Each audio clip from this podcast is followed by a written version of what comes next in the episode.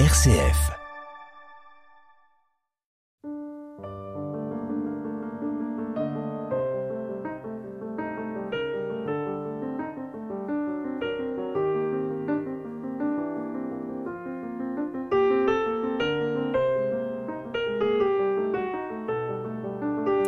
Alors, qu'est-ce qu'on attend pour faire la fête? Dieu, lui, ne nous a pas attendus pour être heureux. La Trinité est béatitude même de toute éternité. Voilà le fil conducteur de l'essai euh, écrit par Sylvain de Toc qui s'intitule déjà Brille les lumières de la fête, publié aux éditions du Seuil. Pour cette seconde émission, Sylvain de Toc est mon invité, une fois encore, et nous allons prolonger euh, notre réflexion sur le sens de la fête, sur les modalités de la fête, qui bien souvent nous paraît aujourd'hui difficile à animer, voire à réanimer. Bonjour Sylvain de Toc. Bonjour Monserrata. Vous nous avez parlé longuement et de façon tout à fait passionnante de la joie qui caractérise notamment euh, Saint-Dominique, euh, l'ordre auquel vous appartenez. Vous nous disiez aussi que, euh, par exemple, les franciscains eux aussi, euh, en tant que qu'ordre prêcheur, euh, ont à cœur euh, de d'introduire la joie dans euh, leur célébration et je dirais plus globalement dans leur vie. Je voudrais commencer par une petite anecdote justement qui concerne les les franciscains. Vous parlez du rosaire et ils portent eux deux chapelets. le chapelet traditionnel, si je puis m'exprimer ainsi, et puis un autre. Est-ce que vous, pourriez nous parler de cet autre chapelet qui m'a euh, beaucoup intrigué. Oui, c'est le, le chapelet des sept joies de Marie, les sept joies de la Vierge. Alors, pour être tout à fait honnête avec vous, je ne connaissais pas beaucoup cette dévotion, mais nous sommes très très amis avec les franciscains et il y a une tradition dans euh, nos ordres, c'est que si dans une ville il y a un couvent franciscain et un couvent dominicain, eh bien souvent le couvent des dominicains va inviter un franciscain à présider et à prêcher la célébration de Saint Dominique et euh, le couvent des franciscains va inviter un dominicain à présider et à prêcher la célébration de Saint François d'Assise. C'est une manière de dire notre amitié, notre affection fraternelle, parce que nous sommes des mendiants. Vous savez, il y a des représentations dans nos églises, des tableaux, des vitraux, des icônes parfois, où on représente Saint François et Saint Dominique qui se rencontrent et qui, se, qui échangent le baiser de paix. Alors les historiens nous disent que on ne sait pas trop s'ils se sont rencontrés, mais nos deux ordres se sont rencontrés très vite et il y a eu tout de suite beaucoup d'amitié parce qu'on a un air de famille, comme avec les carmes d'ailleurs, hein, on est des mendiants.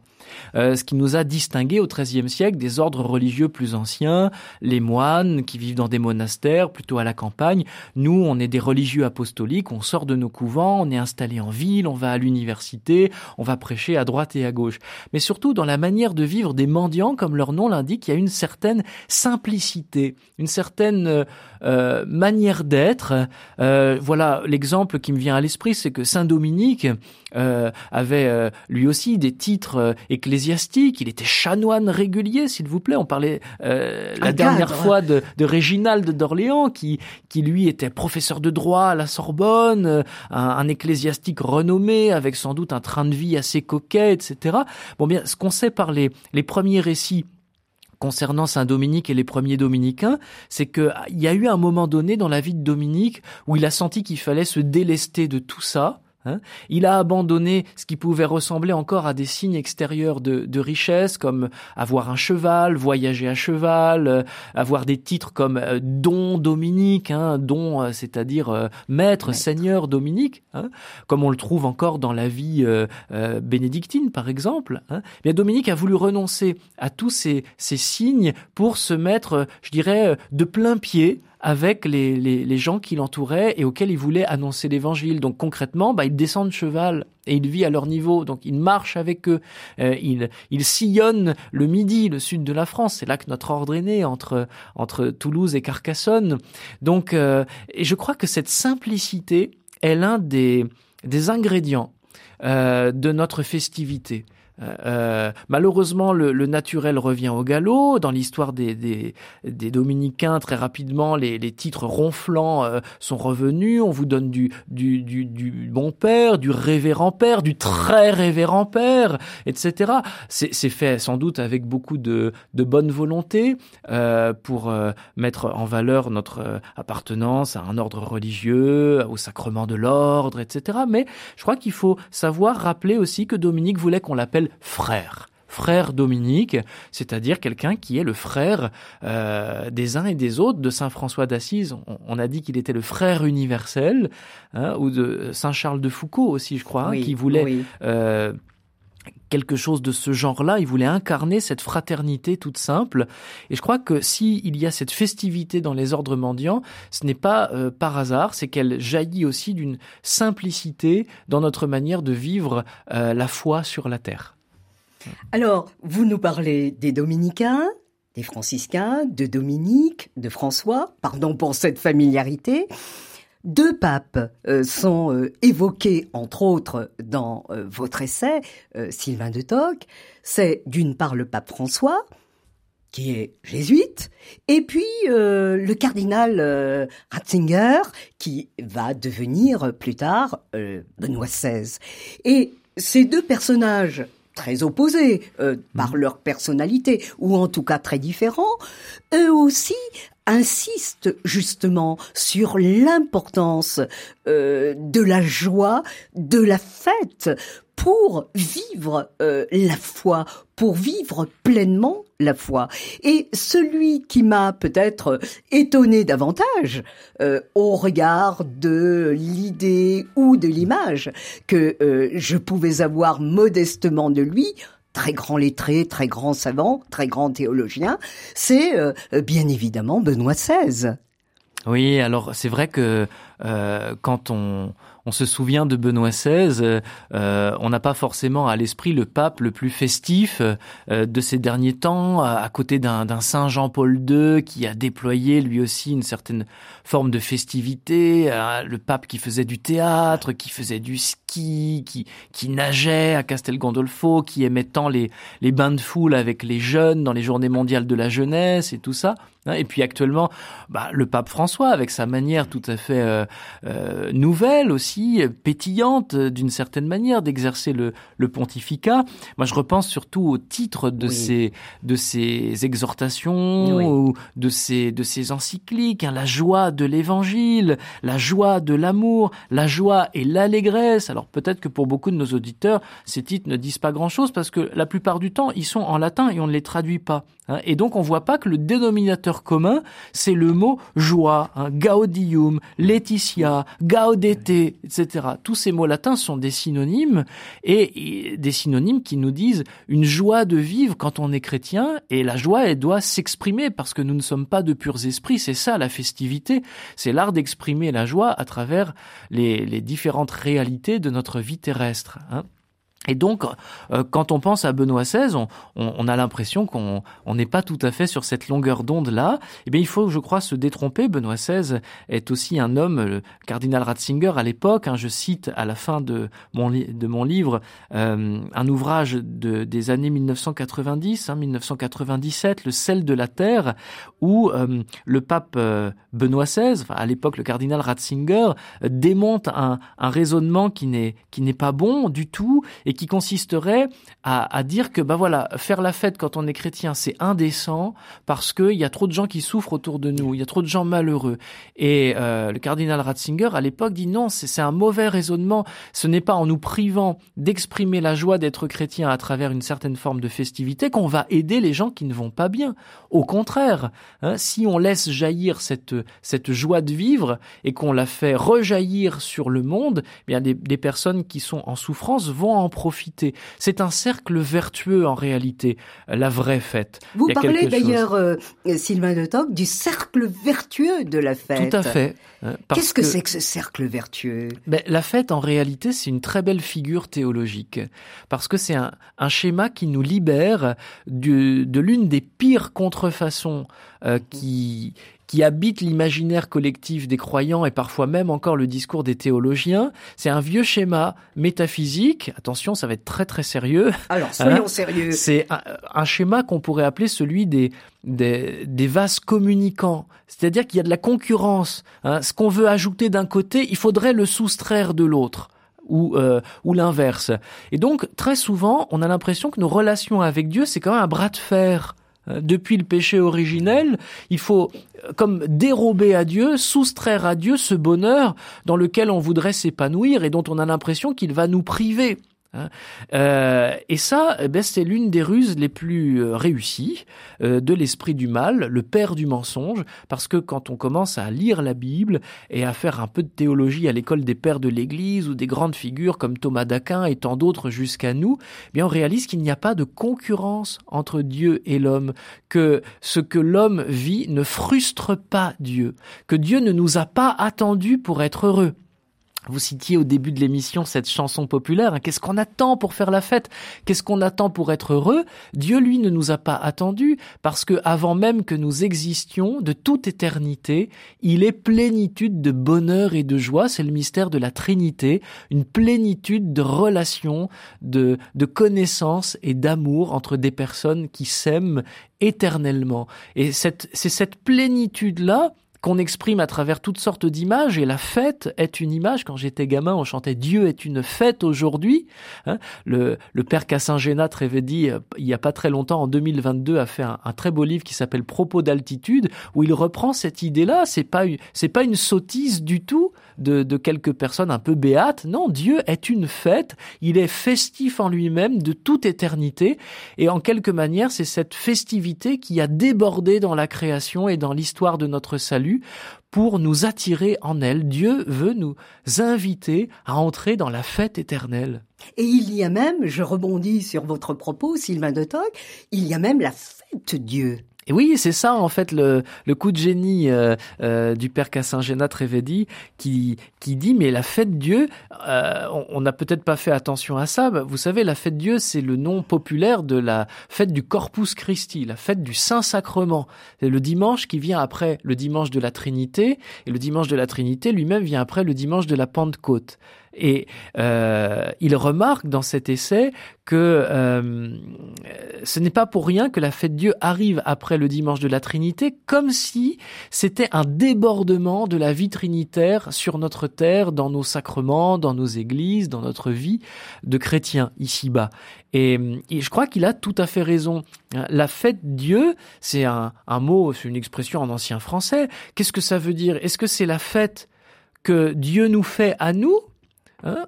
Est-ce que c'est nous qui faisons la fête à Dieu? Sans doute les deux, mais comme euh, le dit le père Cassin-Génat Trévedi, bah, c'est surtout la fête que Dieu est en lui-même. Et là, le, théologien bah, euh, va mettre un petit peu les mains dans le cambouis de la métaphysique et de la théologie pour expliquer cette image et s'apercevoir que c'est une image tout à fait euh, belle et tout à fait honnête pour parler du mystère de Dieu.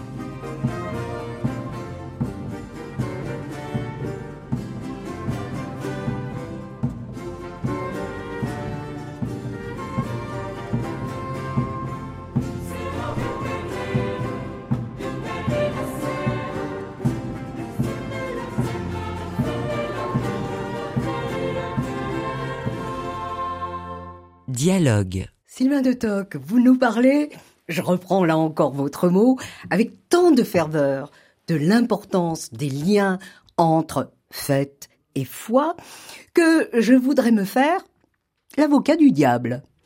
Alors, euh, je pose, je vous pose la question que vous-même posez. Église, qu'as-tu fait de la fête. C'est un reproche que euh, l'on fait à l'Église, que l'on fait aux croyants, que l'on fait à ses membres. Euh, bon, on dit, mais on ne fait pas. Et reproche ancien, un anonyme du second siècle mmh. euh, faisait déjà ce reproche, et puis euh, Saint Irénée également. Alors pourquoi cette dichotomie, pourquoi cette discordance entre, allez, pour parler plus simplement, ce que l'on dit et ce que l'on fait oui, j'ai mis en épigraphe euh, au livre un, un verset de Saint Luc qui, qui, résume bien ce que vous venez de dire. Hein. Jésus qui, qui dit mais nous, vous avons joué de la flûte et vous n'avez pas dansé. Hein. Donc euh, le Seigneur nous a appelés à faire la fête, à célébrer notre réconciliation avec lui dans le Christ, à nous réjouir du royaume de Dieu qui est déjà là à l'œuvre en nous. Ce salut est en train d'opérer et et on n'en veut pas, ou on n'arrive pas, on n'arrive pas à, à, l'accueillir et à s'en réjouir. Alors je me suis posé effectivement la question, mais qu'avons-nous fait de la fête? Et spécialement peut-être chez nous en Occident. Il y a des verrous qui pèsent sur la festivité. Euh, J'en vois un certain nombre. Euh, souvent, les ceux qu'on invoque euh, de la façon la plus banale, c'est ah mais vous savez mon père, c'est une question de culture. Nous les, les occidentaux, c'est le pays de Descartes, on est très rationnel. On n'aime pas les fusions. voilà, nos joies elles sont elles sont intellectuelles, elles sont spirituelles, mais euh, les fusions euh, qui va s'exprimer à travers les cris de joie, les rires, la danse, la musique, les percussions comme celle qu'on a entendue dans la musique qui vient de passer. Euh, tout ça, c'est pas trop notre truc. Bon, je dis ok, d'accord, c'est vrai, on nous le dit, vous savez, la liturgie en Afrique ou, ou en Asie ou en Amérique latine, c'est beaucoup plus festif, c'est beaucoup plus gai, c'est vrai, mais je crois quand même que chez nous occidentaux, nous savons faire la fête. Hein. Euh, quand il y a euh, une équipe de, de, football euh, qui rapporte un trophée sur les Champs-Élysées, il y a des scènes de liesse qui se prolongent sur les terrasses des cafés. Donc on sait faire la fête, on sait manifester cette joie, y compris corporellement. Hein.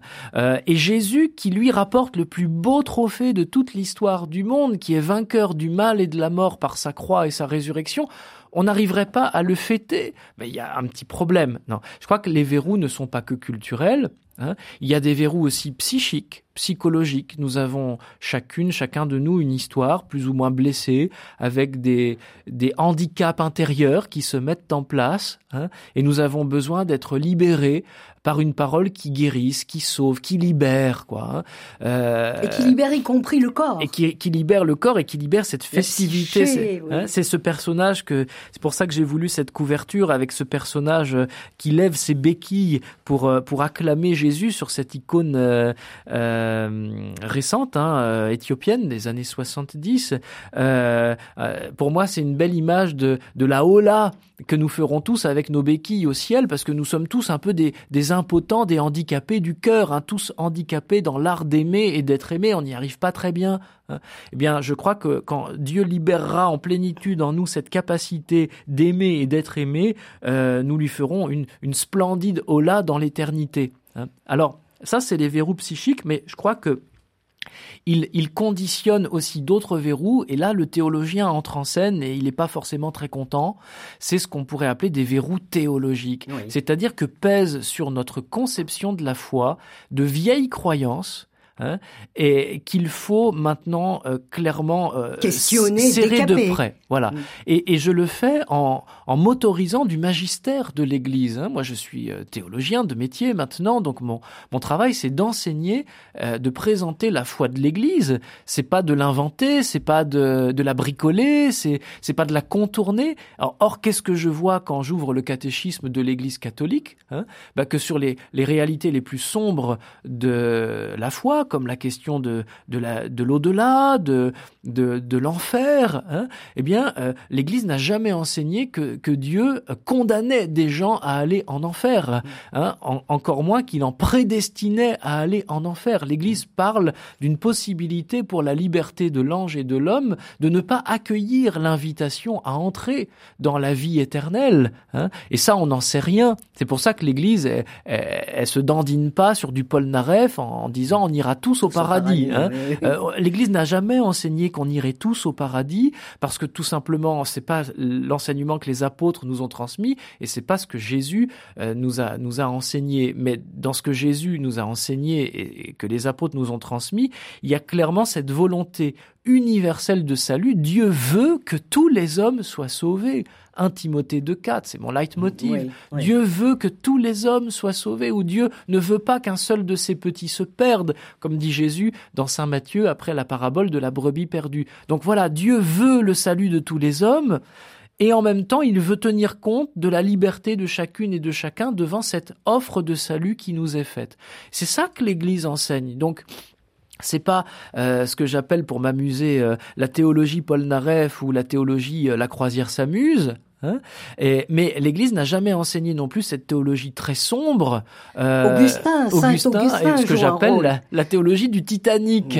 hein, Qui l'expression est amusante, elle dérive d'une page de Jacques Maritain qui dit que quand on enterre un chrétien, et c'est un texte des années 1960, on est tellement pessimiste, on est tellement plongé dans la tristesse avec ses, ses ornements noirs, avec ses, ses chants qui ne parlent que de, de châtiments, de, de, des peines dans le monde à venir, etc.